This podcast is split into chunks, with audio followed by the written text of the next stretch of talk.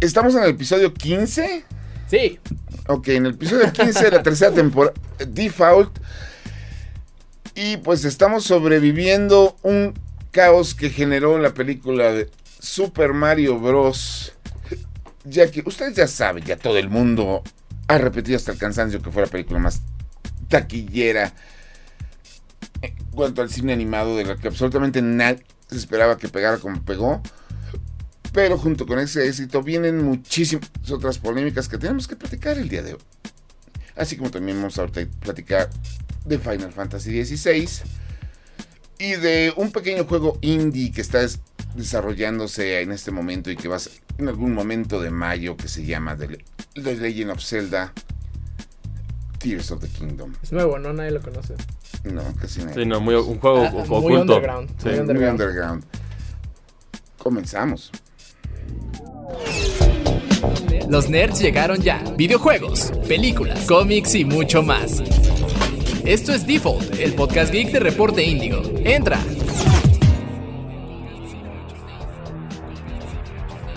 Chris, buenas tardes, buenos días, buenas noches. ¿Cómo están? Espero que se encuentren muy bien y bienvenidos a una nueva edición de Default en donde les traemos los mejores chismes del mundo geeky con una buena plática, plática entre nosotros, ¿no? Neri, Qué gusto estar de regreso. eh, que también está de regreso el hipo, pero bueno. Eh, eh, es una semana de sequía. eh, no. ya Estamos. Todo, todo el mundo quiere evitar la onda expansiva que va a ser Legend of Zelda Tears of the Kingdom. Entonces. Este, lo, que, pa- lo que pasa es que estamos. El año empezó bien con Dead Space. Sí, Dead Space. Howard's Legacy. un Legacy inicio de tuvo año. un- Muy interesante. Después, Forspoken, ja, no. después vino Resident Evil Remake, que fue un reatazo del. que nadie se lo esperaba, y eso es entre comillas. porque Estoy seguro que Capcom hizo todos sus movimientos de la manera más fría posible. No, pues sabemos que era, es considerado de los mejores juegos de todos los tiempos. Iba a pegar, aunque, aunque no hubiera sido ni la mitad de lo que fue la, el remake, iba a pegar el juego, ¿no? Oye, y ahorita que tocaste Dead Space, eh, EA estaba aquí y de pronto anuncia que pues Alice Asylum de American McGee no va a salir jamás Ajá. y de nuevo para abajo. Otra vez, ese es un chisme que es que platicar al rato. Sí. Pero pues ahorita con las situaciones pasó todo esto.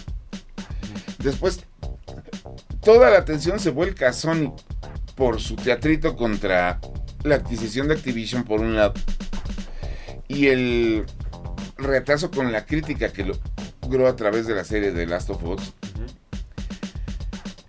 Después nada, nada, Pues nada. PR2, ¿cómo no? Estuvo bien chido. ¿Cuál? Las cinco personas que lo compraron. No, no, no, o sea, en general no pasa nada porque y aquí estoy incluyendo el, manda el Mandalorian. Uy, Este, y de pronto y Universal dice, pues bueno, no hay fecha que no se cumpla, aquí está Super Mario Bros. Y sas, culebra, como dirían en, unas, en, otros lados, se vuelve la película más, la película animada más taquillera de todos los tiempos. Bueno. Hasta ahorita la película más taquillera. Sí, en apertura. del En, aper- año. en apertura es la más fuerte, De- tanto de animada y de videojuegos, con 377 millones De los cuales- de dólares. 20 son de México. y que eso sabíamos que iba a suceder fuera buena o mala película, ¿están de acuerdo? O sea, es Sí, Mario. Sí. No, Sí, y no, de hecho ya está. Sacaron los números. En el primer fin de semana fueron más de 8 millones de personas en la República Mexicana a ver la película. que fueron a ver Mario. Sí, y también por otra de parte. esos, muchos ustedes lo hicieron dos veces. Este. Yo, yo, yo la, yo la quiero, yo todavía me falta ir a verla la segunda ronda. ah, Pero lo fuerte de la película Mario es que todavía no se estrena en Japón. Es- es- ese es otro dato fuerte que falta un mercado fuerte y eso va, eso va a hacer que Disney quede un poquito más molesto de que le romp- va, va- va- va a poner la, la- la barra un poco más alta para, para una nueva producción de Disney que pueda alcanzar esa proporción. pues es que los retazos que le vienen dando a Disney desde el año pasado. O sea, Guillermo del Toro le metió su buen Golpe con, con, con Pinocho. la- con su, con su versión de Pinocho que hasta le quitó el Oscar. Sí. Y que bueno, y, y caso contrario, Pinocho de Disney eh, este año sí ganó en los Razzies. Bueno, pero es que. Y, y el gato con botas también la pudo haber Uy. opacado si es que no estaba. No, de hecho, la, la situación. Esta, el gato con botas le hizo algo a Disney. Peor que quitarle un Oscar. La cinta salió en el mercado casero y, y seguía en cartelera y la gente prefería irla, seguirla. ir- Sí, El gato con botas salió de cartelera, o sea, esto es eh, comprobación propia, de Ajá. na- nadie me contó, el gato con botas salió de cartelera hasta que entró Mario. Ajá. O sea, el, el gato con botas salió de, de cartelera hace dos semanas nada más. Sí. Es que era Y una gran estaba ahí- película. No, la verdad. buenísima. Y estaba ahí desde, literal, desde el año pasado. Sí, desde finales, no, desde principios de diciembre. Ujú. Y, y bueno, también creo que a Disney ahorita sí está pasando en un pésimo momento, ¿no? Eh, vemos también pues una serie de adaptaciones que ya, ya supérenlo, por el amor de Dios. Ni siquiera son el target, gente, pero, pero pues bueno, son adaptaciones que no deben de muy buena calidad. Eh, Mandalorian no está generando el splash que todo el mundo esperaba Mira, que iba a Yo, generar. se acabaron la polémica de la sirenita hace dos años. Ahorita ya mm, o sea, ya, ya- ya, ya, ya pasa como silencio. Esta silencios. película está viviendo de polémicas. O sea, ni- no han dado ni fecha de estreno. Nada más de vez en cuando es como de, ay, queremos que hablen de nosotros. Sí. sí, no. Miren a la sirenita que Ajá. Es- está es- saliendo del agua, ¿no? Y Sí. ahí- No, ahí pero además, gente. a, a lo que voy es. Hablando después, estrictamente Disney, la gente que tenía que quejarse del tráiler de Peter Pan y Wendy se quejó. Pero pasó también Y ya a todo el resto del mundo le valió Sí. ¿Qué eso? Nada. nada.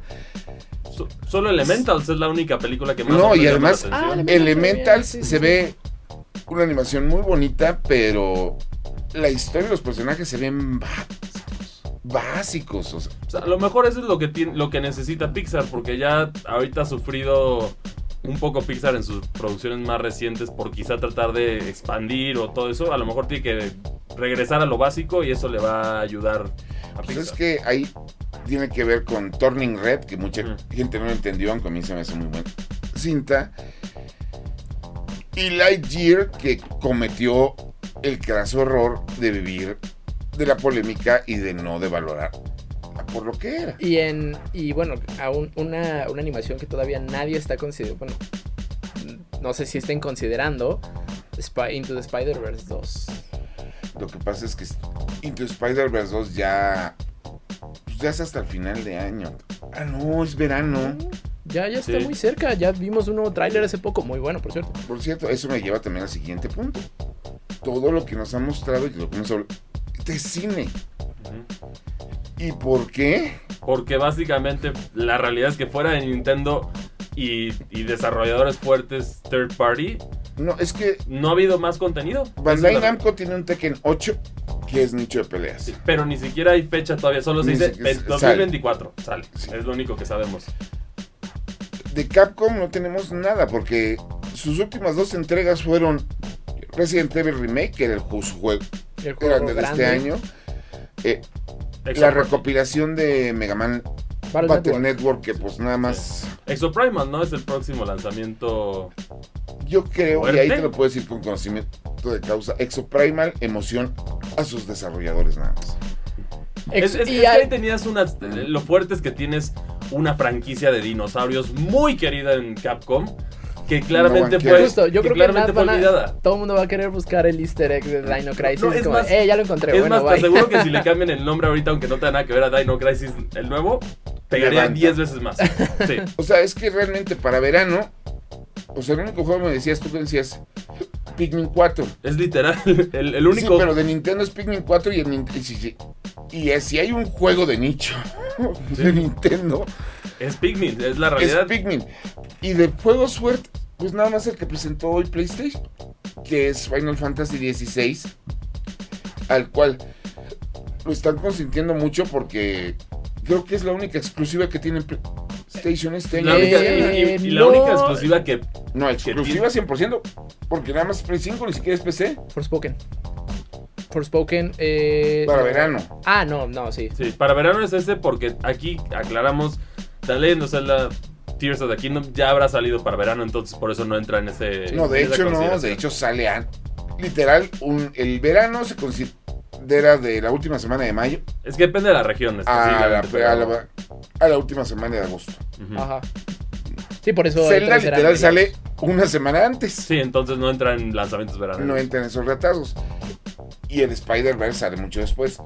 O sea, y para temporada de verano, sí tenemos este películas, sí tenemos series, sí tenemos películas, pero juegos no. O sea, este Star Wars Jedi Survivor. Y que, y que es un poco preocupante, ¿no? Porque, vía o también. sea, también en palabras de Jason Schrader, eh, si, si se empezara a desarrollar un videojuego hoy, Ajá. ya va a ser para el PlayStation 6, para el siguiente Xbox y para lo que sea que vaya a sacar Nintendo. Entonces ya, digamos, esta, esta generación sí se está quedando un poquito lampiña, ¿no?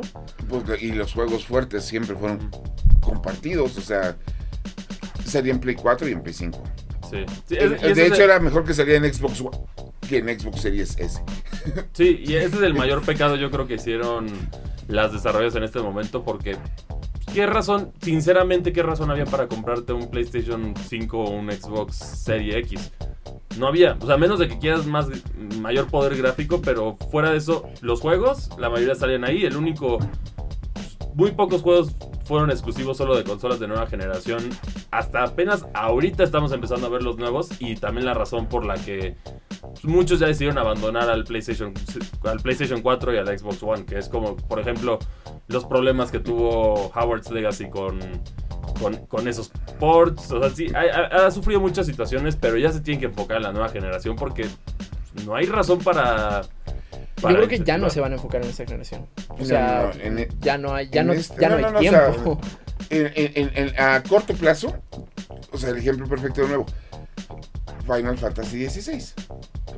Se hizo pensada, planeada y preparado para el, Playsta- para el PlayStation 5. A mediano plazo tenemos el siguiente Spider-Man. Ah, bueno, Wolverine, Wolverine. que todavía no, No, no, Wolverine no va a ser en esta generación, de eso estoy seguro. no me rompas así el corazón, por eso me compré un Play 5. No va a salir en Play 6. Sí, no. F, dejen sus Fs en el chat. Sí, no. No, no, yo estoy seguro que se va a ir para el 6. Oh, Porque ahorita también otra cosa. Muchas compañías ya se dieron cuenta que o le meten más ganas a los juegos, porque ya la, la queja general de que el juego sale incompleto y se parcha meses después, y ya le está dando en la torre. Incluso antes de que salga el juego, lo que está pasando ahorita con Redfall. Es que en este caso yo creo que también es... Tienen que aprender las empresas que sí quizá a veces es mejor retrasar el juego y lanzarlo completo en lugar de presionar y esto. Porque quizá básicamente el, el drama de Redfall es que el juego no sale a 60 FPS, ¿no? Ujú. Que es básicamente los fotogramas por segundo. ¿Cuántas imágenes ves por segundo? Ajá, la fluidez, Sí, la fluidez en- de entre más imagen. fluido para es, esta mayor. generación, de hecho, desde la generación pasada ya estaba volviéndose un ya, estándar. ya es un- ya era un estándar. Lo único que cambió ahora es la calidad. Porque antes solo se alcanzaba, era 1080, 60 fotogramas por segundo. Ahora es 4K, 60 fotogramas por segundo. Ese es el cambio aquí. Pero por alguna razón decidieron dejar eso fuera de un shooter que para mí es... No tiene sentido porque literal el género que más depende de los FPS es el shooter. No, es el de peleas. Después del de peleas, después del de peleas. sí, sí. Eso. Sí, pero, pero en este sentido, tenerlo en un shooter a 30, la gente... Aquí está el ejemplo claro. Si hubieran dicho el modo calidad se retrasa, no, no, no hubieras Mm. oído quejas. No hubieras Sí, no. oído casi quejas como el modo rendimiento porque en los shooters es sumamente importante. y que bueno, también de ese lado creo que una ventajita que tiene Redfall eh, es que creo que no va a ser un shooter tan frenético, ¿no? Eh, va a ser una onda más, más stealth. Sigilo. Ajá. Sí, o sea, tipo con lo- como lo que hemos visto en el repertorio de Arkane, que tienes, por ejemplo, Dishonored, que no es Justo tan eso. frenético en ese sentido. Entonces, sí se salva, pero al verlo que ahorita es un estándar, es, es- ya no hay excusa para no sacar un juego en ese momento ahí. Y que también ahí vemos a un, a A un menos de que Xbox desesperado. Pero o sea, ahí también estamos Ah, viendo bueno, ahí, ahí se justifica por, por el, por el hardware. Sí. por el hardware. Sí. que, que también se está viendo un Microsoft desesperado. O sea, es como, ya me, ya me atrasaron eh, Starfield. No, no, no puedes hacerme esto, Pues dime ahorita quién no está desesperado. O sea, Todos. Nintendo ni se molesta porque todavía no terminan de contar el dinero que le está. La película de Mario, cuando vas a tener que empezar a contar el dinero que les, dejando el juego de Zelda. Sí. PlayStation no tiene nada. Sí. Literal nada. O sea, lo único que tiene siquiera es de ellos, porque Final Fantasy XVI es de Square Enix. Y ahí ellos tuvieron que meter dinero para que Square no se lo llevara a la PC. No sé si al Xbox, pero por lo menos a la PC. Sí. No, Según o sea- yo también eso era parte del argumento legal, es que es- este fue uno de los claros ejemplos de que decían, pero pues tú también lo haces, Sonic, ¿por qué? Sí, sí, no, o sea, qué?" pues tu- está esa cosa. Y después Microsoft, Redfall. Yo sé que existe el juego más por las polémicas que por el título en Sí. sí. O sea, Sabemos que es de vampiros. sí, no, y, Y ya. que, y, que, y que lo estaban haciendo para Play, pero a la mera hora dijeron que no, y después que no es cierto, y después que. Yo la verdad hubiera preferido un Dishonored nuevo. Un Dishonored Eso nuevo. estado genial. Eso sí hubiera roto Y- y es- todo. Tienen este Redfall, el de Star. Starfield. Starfield. Que, Starfield, que también que el, desarrollo está siendo un poco turbio. En este caso, aquí yo no culpo tanto a Bethesda, es más, siento que es la culpa de Microsoft porque los otros desarrolladores no han hecho nada, esa es la realidad, y, y tienen que presionarse Bueno, con uno. están, están eh, ya en desarrollo un nuevo Senua Sacrifice. Que bueno, Senua Sacrifice en la primera entrega fue buenísima. sí. Sí, no, pero. Pero no es un juego triple A. no, Es un juego doble- medianón y está es, muy bueno. y es más de Y nicho. es de nicho. Sí, sí, sí. Lo chiquito, mismo que pasó pero- con Plague Tale. Que Ah. Plague Tale igual está increíble, pero es de nicho. pero no muchos lo jugaron. Sí, al final aquí No, lo- o sea, lo- el único juego fuerte que se me viene en la mente para verano es el remaster de Will of Katamari y ese y esos son nichos. sí, ¿no? sí es un nicho fuerte. Lo Ubisoft no tiene nada. Es que bueno, Ubisoft ahorita está en una situación completa. Tratando de con un desfibrilador sobre Assassin's Creed, por favor, danos dinero. Bueno, mini, mini, mínimo Mario, Creed. Mario Plus Rabbids les fue bien. No, Eso sí les- No, de hecho, no, no les vendió tan bien. El juego no vendió bien. Pero, pero en, en calidad estuvo, ah, estuvo no, bueno. pues digo, en calidad tenemos Devolver Digital, tiene maravillas que vendieron siete copias, o sea, Sí. no me digas eso. no, pero o sea.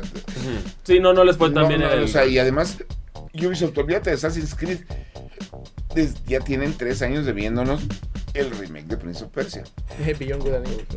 Y el, bueno, el villano de Neville. Algún día, algún día. años. ¿Cuál saldrá primero? ¿Metroid Prime 4 o Beyond Good and Evil? Voy más a Metroid. Uy, sí, porque ahorita también la Sí. Nintendo por lo menos en este caso está teniendo como que un en sus franquicias no tan populares por lo menos están teniendo como Sí, que un- eh, sí nos acordamos, aquí una, está. una resurrección de popularidad, Sí. ¿no? Están haciendo, guardando sus distancias, lo que muchas compañías hicieron con el Play 2. Sacaban la franquicia pesada que vendiera y con ese dinero le echaban dinero, este, les invertían en jueguitos doble A. Por eso. PlayStation tan- Tenía tantos dos juegos. tenía tantos juegos. Y ahorita ju- justamente este... El Switch tiene muchísimos títulos. Sí, y- Porque No, bueno, son- eh, eh, Switch ahorita es la indie machine por excelencia. Sí, la Indie Machine, tienes también los, los exclusivos de Nintendo, que también eso es un debate fuerte que ahorita en esta, con, en- en- si nos vamos a las consolas de actuales, PlayStation y Xbox no, no venden sus exclusivos lo suficiente para, para sobrevivir. Pues, tanto hemos visto el drama de Sony diciendo del, del tema de Call of Duty, que Su salida ese- a PC. que- que se- Yo sin nunca ese imaginé dinero... jugar cosas de PlayStation en PC. Sí, eso, eso indica Ellos una tampoco. Por eso, por, por eso les quedó así el Last of Us. Oh, y que por cierto, ya tuvo que entrar Naughty Dog al quite, así como de, bueno, ya nosotros vamos a limpiar el cochinero que dejó aquí Iron Galaxy. ¿Qué- ¿Para qué Y lo haces? Día tras día están. O sea, básicamente aquí, aquí la mentalidad de Naughty Dog fue con Iron Galaxy. Si ya saben cómo me pongo, ¿para qué me invitan, Mm, no? sí. Y otra vez lo volvieron a Es hacer. que Iron Galaxy es muy bueno llevando juegos de la PC a la consola. De hecho, Pero ellos no al fueron revés. los, no al revés, sí, Sí, ellos fueron los es encargados problema. de llevar Fortnite. Sí. Y la versión de. Fortnite en consola es buenísima. Pero ellos son responsables de Arkham Knight. Exacto, pero ese caso es al Eh, sí, a la inversa. O sea, lo, que dice Neri es que de, de consolas a computadoras son malos y de computadoras a consolas son buenos. Esa es como la Ajá, situación sí, aquí sí, sí, justo así. con Iron Bueno, Galaxy. al, al final del día, lo que tú dices, las exclusivas no se están moviendo. Sí. Y en Nintendo, pues es que e- ellos ahorita creo que No, Nintendo está en Está- silencio da su haciendo propio dinero. rollo y siguen- Nintendo está en silencio comiendo Sí. muy a gusto. Sí, y ahorita simplemente piensan, ¿qué, qué otra? A, a cuál es la siguiente que la apostamos? A Star Fox puede pegar, yo creo que ya pasaron un rato, intentamos con Star Fox, intentamos con F-Zero, intentamos meternos al, a, a mayor parte del entretenimiento, pues ahorita está lo Universal, la expansión de Donkey Kong que va a llegar. La el- apertura de Nintendo Studios. Sí, y, el, y también la parte del cine. Ya, ya vimos Mario 1 claramente con el final. Hay, hay un guiño a Mario 2, incluso muchos de los actores ya hablaron que, que tienen interés de, de- de ver más películas. Así de, Jack no, Black a mí no Pedro Pascal. Yo no he confirmado secuelas. sí. Hasta hasta Jack Black comentó que le interesaría ver a Pedro Pascal como Wario. Sabemos que eso es para unirse Jack al tren. Black ahorita es de todos los actores de voz Sí. el que más está, está disfrutando la fama. Sí, o sea, Porque te- con la canción de Pitches, que estoy Sí. seguro que está registrada por él, Sí. y cada vez que se interpreta le tienen que dar. Sí, no, nueve de cada, nueve de cada diez Sí. TikToks son Sí, de, de Bowser. O sea, sí, de hecho, chequen la página de Indigo Geek porque ahí la tenemos en versión norteña. Norteña. Sí, que ya, Ya está video pegando. oficial. es- la película pegó muy bien y también eso nos dio uno de los temas principales que queríamos hablar con ustedes, que es... Pero de eso vamos a hablar en el siguiente bloque. Sí. Ahorita nos vamos a ir con. Hablando de exclusivas. Una exclusiva de PlayStation, aunque también está en PC. Que se llama Chia. Ah, Chia, sí, eh, cuéntanos de... Yo ni siquiera sabía que existía Nueva Caledonia. No, este. No. Tú y muchísima gente. Yo tuve que buscar. Cuando estaba haciendo la reseña. Y después, ¿esto existe? Y Google Docs me dijo, sí, sí. Digo, Google Me dijo, sí, sí existe. Y ve, es igualito. Porque literal es igualito. Y de hecho está muy bonito. El lugar Sí, se no. ve muy bonito. Ajá, está por ahí por Australia. Sí, de hecho, las, de las preguntas principales de Google es la. O sea, si le pones Nueva Caledonia, la es literal. ¿Es Nueva Zelanda? Esa es la, la pregunta popular Bueno, con el país. Chia lo presentaron en En el primer State, of Play sí, de este año. Sí, es correcto. Se ve muy. Wind Waker se juega muy. Breath of the Wild tiene ideas de. De Mario, Mario Odyssey con el control de los animalitos, ¿no? Ajá, pero la bronca es un mundo abierto grandísimo que no tiene nada. Sí.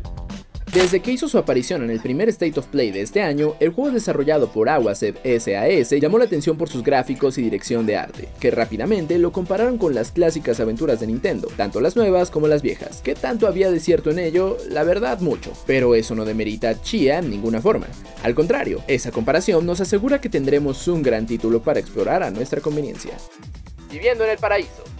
Chia es una joven que vive con su padre en una isla aislada de la civilización. La única relación que tiene con el mundo exterior es a través de un viajero que los visita para entregarle suministros. Cuando agentes del gobierno local aparecen para llevarse a su papá, Chia decide salir de la isla y embarcarse en una aventura para rescatarlo, mientras descubre el mundo que existe a su alrededor y aprende a socializar con los habitantes. De esta forma comienza la historia de este título, que te pone en control de la pequeña aventurera en un muy vasto mundo abierto, en el que tendrás que explorar todo, absolutamente todo, para encontrar el camino hacia tu padre. El juego, de hecho, centra casi todas sus mecánicas en ello y en mejorar tus habilidades para cubrir más terreno, como lo sería aumentar tu capacidad de aguante. No vamos a negarlo, el juego retoma muchas mecánicas que ya vimos en títulos como The Legend of Zelda Breath of the Wild y Super Mario Odyssey, pero la forma en cómo los desarrolladores aplican ese conocimiento aquí hacen que el título llame a la creatividad del jugador tanto para avanzar como para vencer enemigos o llegar a lugares aparentemente impenetrables. Desde la administración de la estamina o aguante para moverse en el escenario y llegar a los picos más altos de este para checar el área donde te encuentras, hasta poder poseer animales u objetos con tu salto espiritual para usar sus habilidades en tu beneficio. Nada de lo que ofrece Techia es nuevo, pero logra hacer lo suyo en cierta forma.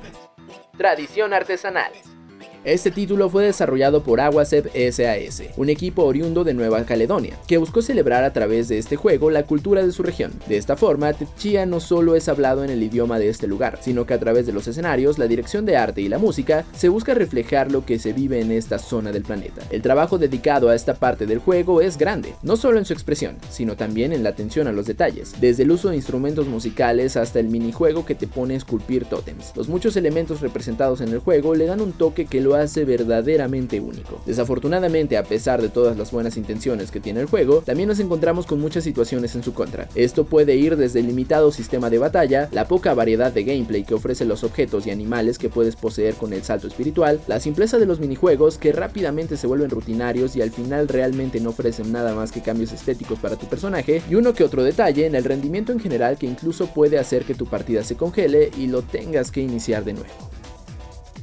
La calificación es de 7.0.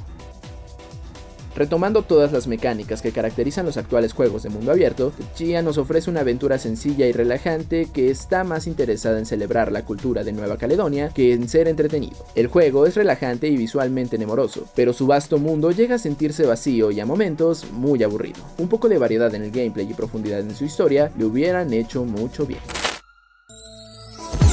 Reseñas. Y bueno, pues estamos de regreso en el episodio 15 de Default, tercera temporada.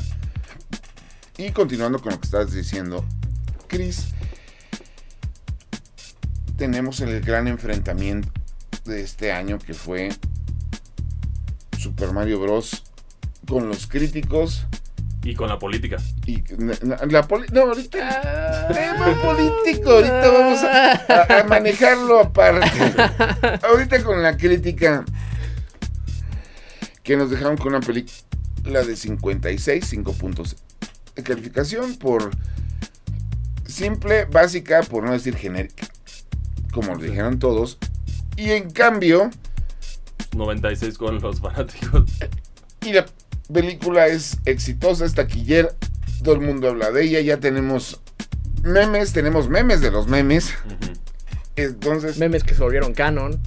sí, no, además, que se fue el colmo de males, ya tuvieron que salir los fans de Mario a explicarle la película a la gente en muchas cosas, incluyendo el ver a Kamek vestido de Peach, que es este...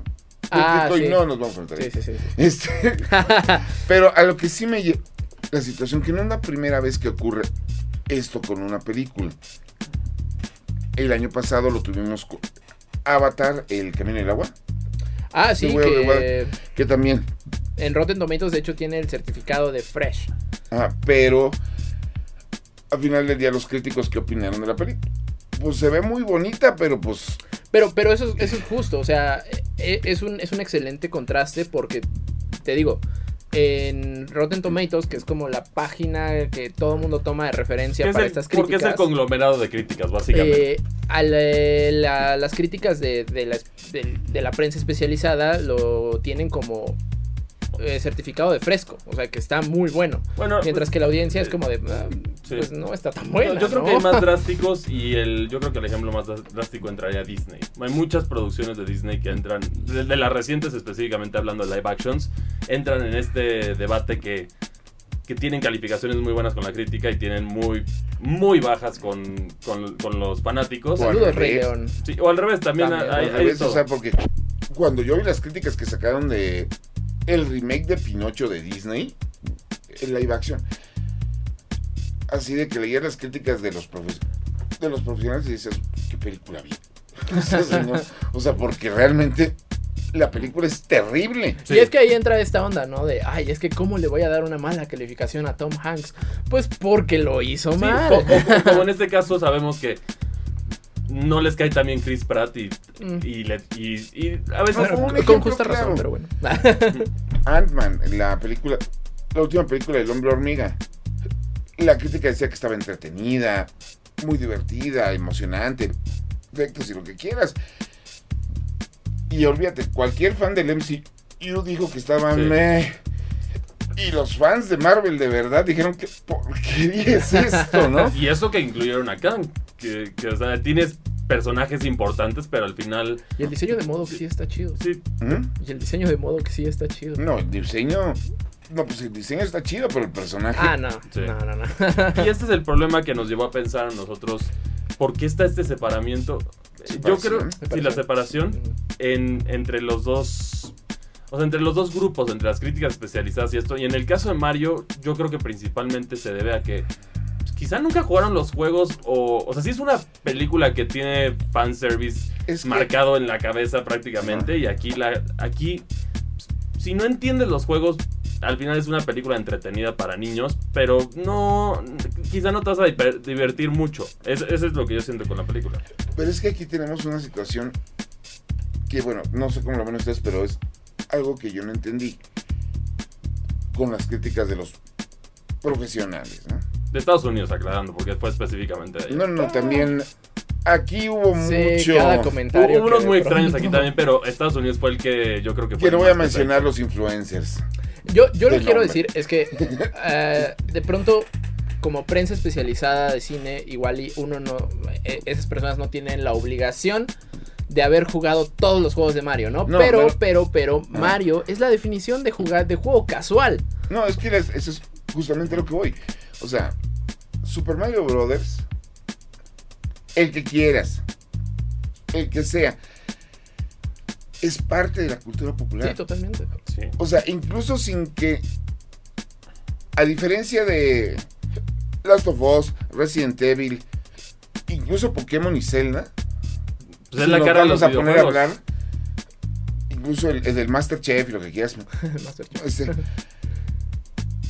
aún si no has hablado, este, jugado, ma- ¿sabes quién es Mario? ¿Sabes cuál es su tema música? Es el personaje que puso Incluso, los Nintendos. exacto. Claro, pues por eso se dicen los no, no, o Nintendo. sea, incluso los efectos de audio de la monedita y, La y de vida. la vida extra, gente lo tiene su teléfono como un estándar. Y, no es necesario que hayan jugado los juegos. Eso es, es, es- sí es- más conocido en el mundo que Mickey Mouse. Eso, una- eso sí es algo que ya se ha confirmado. O sea, que.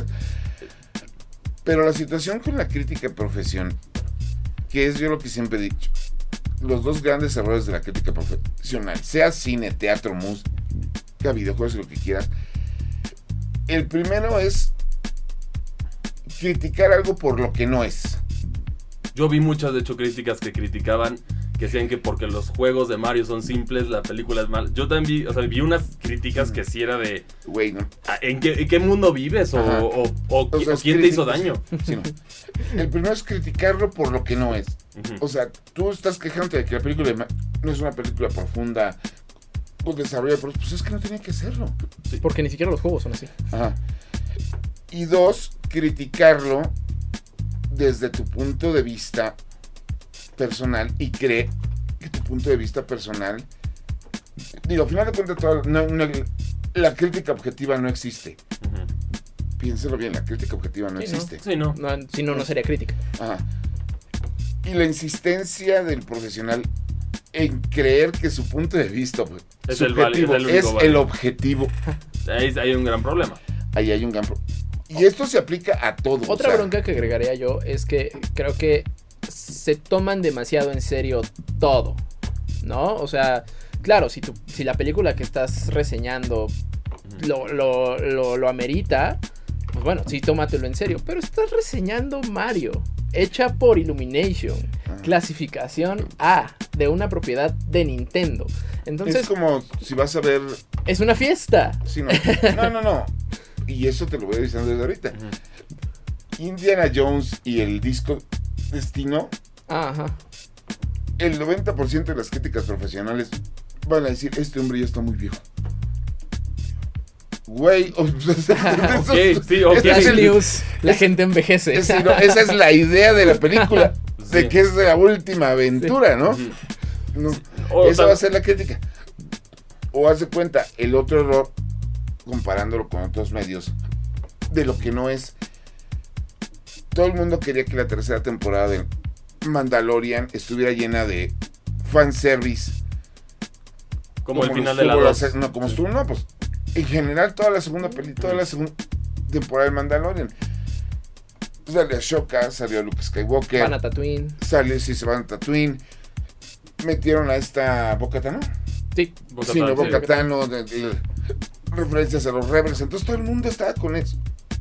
Y te entrega una tercera temporada que decidió mejor desarrollar historias. Porque no es una, son como siete. Y que está buena, o sea, porque pues, ahí, ahí sí conserva por completo el estilo de western, ¿no? O sea, yo de, de pronto sentía que estaba viendo Bonanza. En el sentido de el pacing es muy similar. Y le están criticando por lo que no es. Sí, que ese es un problema que a veces tienes que entender a qué estás criticando, tienes que entender Y el a quién estás tirando. No, y es justamente ese es el error de mucha gente Sí. profesional que vi de Mario, que no estaban entendiendo el contexto. Y ya en el peor de los casos, que es el tema que no quiero tocar mucho, por favor,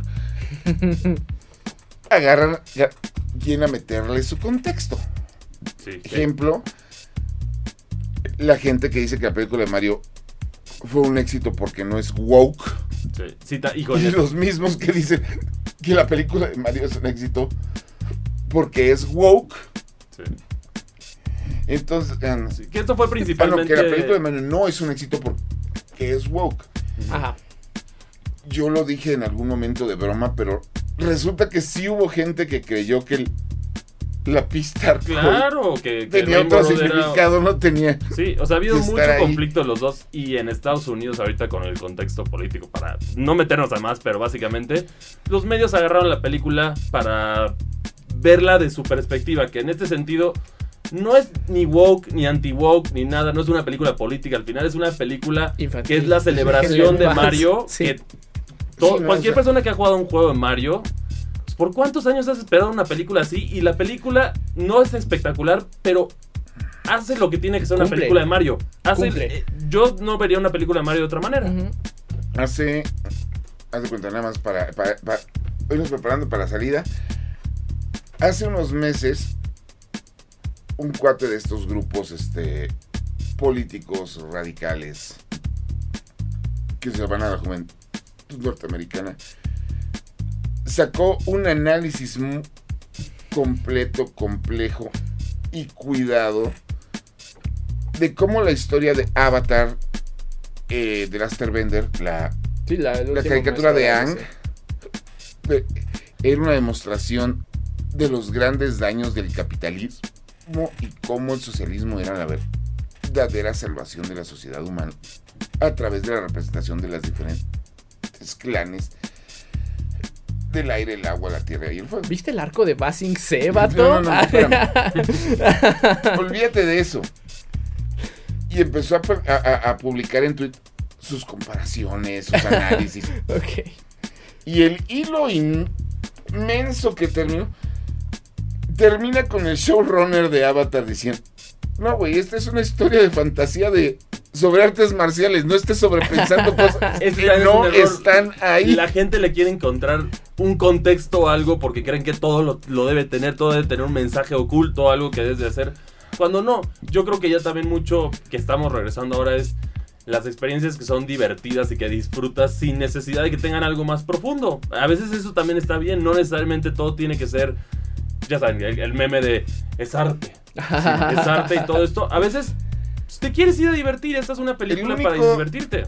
El único mensaje profundo y secreto que tiene la película Son las Super referencias. Mario Bros. No, pues, Y eso se lo vamos a dejar tarea a ustedes. De todos los juegos de plataforma que hay de Super Mario Bros., Dos de ellos. dos no sí. están representados. en- Sí. ¿Cuáles son? Ok, creo que... Em- Les no, damos, un- hemos pasado demasiado tiempo viendo análisis. de les- damos una pista con Pei Yokoi. Esa es una pista Ah, para, que, bueno. para que tengan con eso. El chiste está y a lo que vamos es. ¿Esto hacia dónde nos lleva? Los críticos todavía son su, su función. ¿Sí o no? Porque no nada más es pasado con el cine, sino también con los videojuegos. De que la gente al final del día dice, hazte tú tu propio criterio. Porque al final del día también tenemos la bronca que tiene Rotten Tomatoes, que es que permite que la gente haga los review los review bombings. bombings. Mira, yo, yo voy a decir que sí, pero no todos, ¿no? Creo que cada uno tenemos a nuestro reseñador favorito. Eh, de tanto para películas como para videojuegos. Saludos que- a nuestros fans. y lo que yo he encontrado en, en e- en ese sentido es, claro, este eh, comparto ideas y opiniones con, con esta persona que reseña. Y esta persona que reseña tiene acceso a muchas cosas a las que yo de pronto no veo. O que no podría llegar de una forma tan sencilla.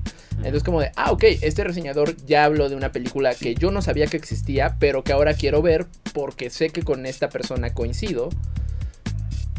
Y tengo algo nuevo, ¿no? Me pasó el año pasado, vi una película buenísima, por cierto, la recomiendo, se llama On the Count of Three, que habla de dos amigos que se quieren suicidar Mm. al mismo tiempo. Hacen un pacto de suicida. Está divertidísima. Eh, Pero, o sea, yo no sabía que esa película existía porque también es súper independiente. Mm. Pero la, la encontré gracias a, a este reseñador que sigo.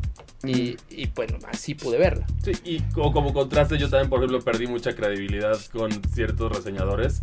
Con lo de 7.8, demasiada agua en Pokémon Rubí. No, es que- que... que al final son cosas que. mm, en las- a la hora de hacer una crítica, lo que nosotros hacemos es mandarte un mensaje y comunicarte nuestra opinión. Y generalmente, si estás de acuerdo con nosotros o no, vas a tener confianza en lo que, en lo que decimos en un futuro. Si, si te gusta y a nosotros no nos gustó, pues vas a decir, ya perdiste la credibilidad para mí. Mm, No, y además yo siempre he estado... Hay un elemento muy importante en las reseñas y en las críticas que muy poca gente los, los hace, sobre todo en, este, en Estados Unidos y obviamente por ende también en México, que es educar a través de la. No nada más decirte es bueno o es malo y por qué a mí me parece así, sino también incluso explicar y dar el contexto alrededor. ¿No? O sea, haz de cuenta, para poder. Justamente nos vamos con esa reseña ahorita mismo. Mega Man Battle Network, para poder hablar si la recopilación va a ser buena o mala, primero tengo que darte el contexto de qué es Battle Network. Porque es una franquicia que salió del 2001 al 2005 en el Game Boy Advance. y Estoy seguro que No, y si, muchísima gente ahorita no tiene ni idea de y si no la conoces y te tocó reseñar Battle Network Legacy Collection, pues la, la vas a ver con ojos 2023. Sí, ¿no? Entonces, este. Tienes que explicar qué es eso. O como de la reseña que acabamos de pasar. Chía. Nueva Caledonia, ¿qué es eso? Sí. No. O a mí en otro caso, PGA Tour, EA Sports PGA Tour. Pues Yo, ¿Crees que tengo idea de golf? O de, Pero, o de pues, un lado, tuve que o de un meter. lado más, más positivo, Disco Elysium. Mm. Mucha gente no sabía que era un CRPG hasta Ajá. Disco Elysium. E- Y, bueno, ahora, ahora hay muchos nuevos fans de ese género, que por cierto, sigan jugando, está muy bueno. Eh, ajá, sí, creo que los reseñadores, siempre y cuando no hablen desde la tripa y, sepan hacia, hacia qué O desde- público le están hablando, O Pues- desde la pretensión. sí. Y esa piedra va para varios influencers de cómics en TikTok. Sí, güey, sabes mucho. Señores, nos vamos con la segunda reseña de este programa que es justamente Mega Man, este, Para el Mega. Man Battle Network Legacy Collection. Sí. ¿Qué Ocho juegos, juego- ¿no? No, son 10. Diez. 10, estuve cerca, estuve cerca. Son 10 juegos y reitero, lo mejor de la colección, aún si jugaste los juegos en su versión de Game Boy Advance, es que en esta colección son las versiones japonesas. Entonces todo lo censurado, los chips que no se incluyeron, Todo está ahí. todo está ahí. La versión definitiva, digamos. Es la versión definitiva. Y el Mega Man Battle Network 6 incluye un nivel hecho por Hideo Kojima. Uh, Wow. Cosas que nadie Que sabía. nadie sabe más que uno, pero bueno, regresamos. Reseñas. En camino a celebrar los primeros 15 años de la franquicia, Capcom desarrolló una nueva versión de Mega Man que sería exclusiva para la que en ese momento era la consola portátil de Nintendo, el Game Boy Advance, publicando la primera entrega de Mega Man Battle Network en el 2001. Esta serie creció considerablemente durante sus 5 años de existencia, dando lugar a más de 15 títulos, un juego de mesa, un manga y una obligatoria serie animada, reuniendo las principales entregas de esta versión de Mega Man. Capcom lanza una nueva colección en dos volúmenes que los fanáticos encontrarán decente, pero que para los no iniciados ofrece una extensa cantidad de contenido. Bienvenido al futuro. Nos encontramos en un mundo donde el desarrollo tecnológico ha llegado a un punto en que todo se encuentra conectado a la red, y desde ahí puede ser controlado. Desde los más intrincados sistemas de comunicación hasta los aparatos más simples, todo puede encontrarse en el Internet. Para navegar por el mundo digital, los usuarios cuentan con un NetNavi, una aplicación que sirve como su representación del mundo virtual, la cual les sirve para comunicarse o hacer uso de un equipo, repararlo e incluso destruirlo. En esta serie controlamos a Lan, un niño quien vive diversas aventuras junto a sus amigos en el mundo real y con su NetNavi, Megaman.exe, En el mundo digital. A lo largo de los seis capítulos en los que está dividida la historia principal de Mega Man Battle Network, Lan y Mega Man enfrentarán peligros en forma de hackers y virus que desean acabar por el mundo desde los confines del internet. La serie no exige en cuanto a desarrollo de trama y personajes, que en su mayoría son reinterpretaciones mucho más complejas de los mitos que ya habíamos visto en la serie clásica de Mega Man. Aún así, hay momentos en los que la serie se torna un tanto oscura, algo que destaca bastante si consideramos que esta es una serie planeada originalmente para niños. Disparando por turnos. A diferencia de las primeras dos versiones de Mega Man, esta versión es un RPG con elementos TGC y un juego de estrategia en tiempo real, cuya forma básica se mantiene a lo largo de 10 juegos que comprenden esta colección. Aunado a la exploración de un mundo donde tienes que platicar con todos, tenemos la navegación por el mundo digital, donde Mega Man.exe se enfrenta a otros programas o virus en secuencias de batalla bastante entretenidas. En las secuencias de batalla te encuentras en un escenario dividido en cuatro, en los que tanto como tú como tu contrincante pueden moverse unas cuantas veces por turno y atacar. El tipo de movimiento, ataque o acción que realices durante tu turno depende de los chips que tengas equipados, los cuales pueden servir de ataque, defensa, recuperación, movimiento, etc. Los chips que tengas los puedes obtener de tiendas o enemigos, así como del intercambio entre las diferentes versiones de un mismo juego, ya que combinar estos chips para hacer ataques más poderosos y claro, habrá ciertos enemigos que solo podrán ser dañados con un tipo de chip en específico. Para esta serie, los últimos cuatro juegos se publicaron en dos versiones cuya única diferencia eran los chips disponibles para pelear y para Mega Man Battle Network Legacy Collection, Capcom también incluyó los chips que se dieron originalmente como promociones cuando salieron los juegos en Japón a principios de este siglo. De igual forma, cabe mencionar que los títulos incluidos en esta colección mantienen todo el contenido de las ediciones originales japonesas, el cual en algunas instancias fueron editados o censurados para su versión americana. Para los conocedores, nos alegra decir que los chips y el escenario de Mega Man Battle Network 6, relacionado con Boktai, un olvidado juego de Hideo Kojima, está presente en esta recopilación. Negocios digitales. Esta colección se presenta en dos volúmenes que reúne los 10 juegos de la saga principal, todos con una mejor gráfica y filtros visuales para ver los títulos en alta definición. Además, cada volumen cuenta con su propia galería de arte, reproductor de música, modo en línea para enfrentarte a otros jugadores o intercambiar chips y finalmente a una representación de Mega Man.exe que habla contigo utilizando la voz del actor que le dio vida en la versión americana de la serie animada. La cantidad de contenido disponible en Mega Man Battle Network Legacy Collection es vasta, pues cada uno de los 10 juegos dura poco más de 15 horas, y eso si no se cubre todas las misiones alternas o se obtienen todos los chips disponibles. El propio juego tiene un modo que hace prácticamente invencible a Mega Man si lo que quieres únicamente es conocer la historia. Aún así, la dinámica de juego entre un título y otro puede variar un poco, por lo que si se juegan todas las entregas seguidas, es posible que termines harto de la franquicia. La calificación es de 8.0.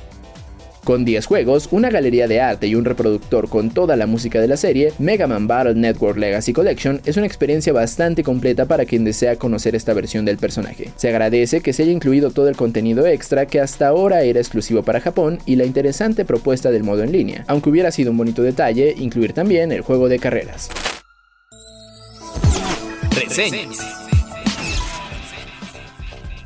Y bueno, pues nos vamos a retirar ya de esta edición de Default, pero no sin antes comentar para el momento en el que se graba este programa. Nintendo ya soltó el tercer y último tráiler de La leyenda de Zelda, Las lágrimas del rey. Qué feo nombre en español. Las lágrimas del reino. Ah, el aliento de lo salvaje estaba peor. Sí, pero en el de lo salvaje tenías la imagen de Link quemando todo el inventado pasto. No, aquí vi cohetes. Todo, todo. Porque hay cohetes en un Zelda. Sí, bueno, antes de eso, yo vi mucha gente, no sé si eran nada más contrarians de internet o, o gente que lo estaba opinando genuinamente, que decían, juegos que pudieron haber sido un DLC. Definitivamente no. O sea, ese juego está completísimo, Es tiene un nuevo sistema de, de Es- físicas. Al final es la misma gente que dice que God of War Ragnarok pudo haber sido un DLC de God of War. Tampoco. Que, que no, no, aquí el tema visualmente sí se parece, pero es una secuela directa. Con Zelda ya lo hemos vivido con este, Ocarina of Time y, Y Majora's de Mask. Es el mismo motor gráfico, es el mismo diseño de arte, el mismo diseño de Son personajes. los mismos assets. de hecho. Sí, son los mismos assets, entonces no, en ese cambio no puedes esperar. En donde el juego hasta ahora ha demostrado que sí es en las mecánicas. Parece que se tomaron muy en serio las críticas que... De las pocas críticas que tuvo leyendo Zelda Breath of the Wild. Y se ve de lo que vimos en el tráiler lo han mejorado. Por lo menos tuvimos indicios de una banda sonora, ¿no? Que era una de las cosas más criticadas ahí. En cuestiones de jugabilidad, se ve que puedes escalar más rápido como con el misterioso cohete, puedes, puedes cambiar estas cosas. con esta onda de teleportearte Sí, al... a, a la parte de arriba. Lo tienes también. Las armas se rompen, ahora ponles una piedra o un árbol o lo que sea encima y ya no se está rompe chido. tanto. Parece que han estado arreglando esto. Y también en el caso de la historia, hay, yo creo que la bomba más fuerte de este tráiler es el regreso de Ganondorf, que no lo veíamos en un juego como tal de Legend of Zelda desde Twilight Princess. Y yo creo que eso sí genera mucha expectativa y también, ya sabemos, las teorías empiezan a, comen- a comenzar, por ahí vimos... Y que despertó mucha gente de fanarts de Rule 34, de el nuevo diseño de Ganon. Es No que- sé si lo viste. Es que está bien fuerte el, el, el Ganon. El No, Ganon ya, que- ya- ya no queremos salvar. hablar de eso, muchas gracias. Pero, pero bueno, aquí también lo fuerte es las teorías que dicen. Por ahí he visto muchos rumores que ahora ya me hacen sentido porque en el. Spoiler. Bueno, es- no necesariamente es un spoiler, es una teoría, ¿no? Más en ese sentido. Sí, pero hay gente como yo que lo tenían, eso no me había pasado por la cabeza hasta que lo comentaste. Bueno, les voy a comentar la teoría, es una teoría. Si es para los que han jugado la línea completa de Legend of Zelda, ¿no? En ese caso. La línea, la línea de tiempo de Legend of Zelda comienza con Skyward Sword, que Mm. es la humanidad después de una guerra contra el mal. La diosa Gilia decide que es mejor que vivan en el cielo. Mm, O sea, aquí ya vimos las islas en este juego. Que este juego, de acuerdo a, ellos, comienza como el cierre de, de, de la línea del tiempo. Pero a mí me parece que va a ser más como un cierre y un reinicio porque tiene muchas cosas que se conectan con, con Skyward Sword, que es el primer juego. Y el hecho de que vimos, aunque sea de espaldas a lo que a mí me pareció ser The Mice, que es como la, la forma original de la maldad en el juego que de hecho, su odio es lo que creó Ganon, a Ganondorf y a Ganon. Entonces yo creo que este juego va a ser muy emocionante tanto en historia, en, jugabilidad. Yo creo que todavía no sé si puede opacar el impacto, pero por lo menos en jugabilidad yo creo que tiene el potencial para, para hacer que la gente se olvide del hype de Breath of the Wild, ¿no? Sí, bueno, el que bueno, ya vimos que Breath of the Wild, el- su sistema de, de físicas era tan locochón que a la fecha lo siguen explotando y haciendo cosas súper locas.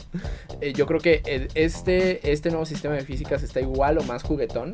Entonces sí, yo creo que va, va a volver a romper eh, tanto el internet como la bandita speedrunner o... o La, bandita Speedrunner Sí. lo va a tener en día uno ya pasado, ya van a saber los trucos. Y bueno, no- está de más decirlo porque creo que todos aquí sabemos que es Legend of Zelda, pero eh, está próximo a salir el siguiente 12 de mayo en Nintendo Switch exclusivamente. Sí, que es, es, es la bomba del año. Yo creo, no hay otro exclusivo que, que pueda tener ese peso hasta el momento. A lo mejor Starfield es el único. Respétame el Final Fantasy XVI. Bueno, exclusivo desarrollado por el desarrollo de la consola, ¿no? tiro. Para, para ponerlo en el específico. Final Fantasy XVI Final solo, es de Fantasy- Play, solo es de Play Sí. 5. Pero sabes que en algún día, va- algún día va a salir en PC. No, no Veremos. es como los Final Fantasy VII. El remake nada más está en consolas de Sony. Mm, ah, El sí, remake Ujú, está en consolas de Sony. eso es cierto. Ni en PC. Pues, bueno, nosotros Va a ser tenemos un que duelo fuerte, va a irnos. ser un duelo fuerte aquí. Rápido para cerrar antes de las recomendaciones. Candidatos al juego del año, en este caso, veremos Final Fantasy, veremos Tears of the Resident Kingdom, Resident Evil 4 y posiblemente, dependiendo de la situación, pero viendo el desarrollo, que no ha sido el mejor Starfield, pero... The Last of Us parte 1 para PC. No, yo ya- te digo ese que juego ya lo llevan... Yo te digo que consideres Howard's Legacy. Howard's Legacy en momentos, si, si los juegos del año fueran considerados, como lo habías dicho, que en su momento quizá Animal Crossing fue el juego del año, pero por calidad, si fuera como el juego más viral o eso quizá, pero si estamos hablando de acuerdo a los criterios que hemos visto en juegos en ediciones anteriores, yo creo que How- Howard's Legacy es un gran juego, Yo solo sé. pero yo creo que no le alcanza. Yo siento El- que ese juego no hubiera tenido el mismo splash si no se hubiera colgado del nombre Howards. mm, No, Sí, si no se hubieran colgado eso. el nombre Bueno, Harry de Potter. hacerle el ¿no? escándalo al autor. Sí, sí, sí. Yo solo sé que el único juego que no vamos a ver nominado para nada este año es Suicide Squad mata a la Liga de la Justicia. Bueno, Sí, que probablemente lo ni lo veamos. Que probablemente ni lo veamos ya. Ya lo mandaron hasta el año que Para pulirlo. para es- pulirlo. Que, que es- esa, esa no, no, no la cree, nadie, nadie se la cree porque pulir un juego son meses, no es, no es un, no, no son, No es un año A, a mí me suena, queremos quitarle por completo la- las mecánicas de, de pase de batalla y de a, microtransacciones. a ver si hasta EA ya aprendió la lección en el, Mm. en el de golf. no hay microtransacciones. Warner ya, gana Warner. Ya, ya, es- ya- ya es hora de que Warner gana aprendan Warner. Pero Muy bueno. ¿qué, qué tenemos para esta semana? ¿Qué recomiendan de ver, jugar, leer, escuchar? Díganos. Este. Pues yo comenzaría con. De nuevo, vean Tetris. Y en. ¿Qué fue? En HBO Max salió otra serie de Tetris. Más que- oscura. Más, bastante Más siniestra, sí. Bastante más siniestra. La tuvimos. Y si van a jugar. Se llama The Tetris está- Murders, por cierto. Ajá. Sí, sí, sí. Grim Grimoire Once More y pues la colección de Mega Man Battle Network. Chris. Yo de recomendaciones de videojuegos tengo... Es un juego desarrollado por chilenos que está divertido por un, por un estudio indie chileno. No, o sea, es, es un juego raro, si quieres, si, si quieres experiencias Ok. diferentes, ¿no? Que es Clash Artifacts, Artifacts of Chaos. Es... O el juego del pajarito. juegan. Oh, bueno. Es que ese es un gran problema porque uno de los personajes a la hora de la traducción es Little Bird y pues literal sería pajarito. Pajarito. Entonces por eso, si, si escuchan la reseña o tú cuando te toque dar tu voz para la reseña, no te vayas a Ya, reír ya de está pajarito. disponible, por cierto. No, ya no te vayas a reír de pajarito, reseña. ¿no? Cuando escuchen esto ya estará disponible la reseña. pero bueno, esa es mi recomendación de, de videojuegos y de series. Yo sí le sigo dando chance a, a The Mandalorian. A mí me está, Está entre- buena. a mí me está entreteniendo. Pues ya va a terminar de todas Sí, formas. Pero para los que se, se echaron para atrás, sí vale la pena verla. No, no es un. Siento que está teniendo más odio de lo que debería. La, Si les gustan los temporada. westerns, véanla como un western. No la vean como algo de Star Wars. Véanla como un western y está buenísima. Pero Y bueno. todas maneras van a tener que verla con unos, algo de Star Wars, pues que después de todo lo que hicieron la semana pasada, Ah, yo quiero ver a vamos a Soka por Mary Elizabeth Winstead. de Pero lo es cual otra vamos a historia. platicar la semana que entra. Eh, yo tengo dos cosas que recomendarles que ah, ambas están próximas a salir, por favor no le quiten la atención, pero salen la siguiente semana ya, entonces cuando salga Minecraft Legends, por favor denle una oportunidad, está buenísimo. Y eh, también se estrena la próxima semana Evil Dead Rising. Sigue siendo Evil Dead a pesar de que ya no tenga la dirección de Sam Raimi. eh, lo tiene como productor y tiene justo una trama muy inmensa, muchos y muchos litros de sangre y es bastante entretenida. Entonces, Evil Dead Rising está muy buena. Y pues ya, eso es todo. Muchísimas gracias por acompañarnos en esta edición de Default, la número 15 de la tercera temporada.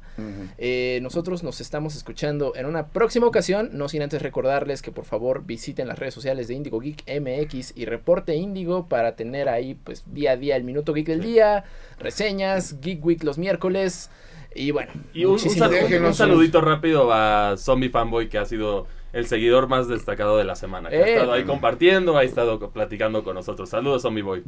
Y déjenos sus fanboy. ideas, reclamos y comentarios en redes sociales y en YouTube. Por favor, nosotros nos escuchamos en una próxima ocasión. Nos vemos. Bye. Acabas de escuchar Difo, el podcast geek de Reporte Índigo. Nos escuchamos la próxima semana, pero el chismecito friki no para en todas las redes sociales de Indigo Geek MX. Hasta la próxima. Este podcast de Reporte Índigo es producido por César Carrera, con locución de José Saucedo, Cristian Maxice y Marcos Neri. Default, el podcast geek de Reporte Índigo.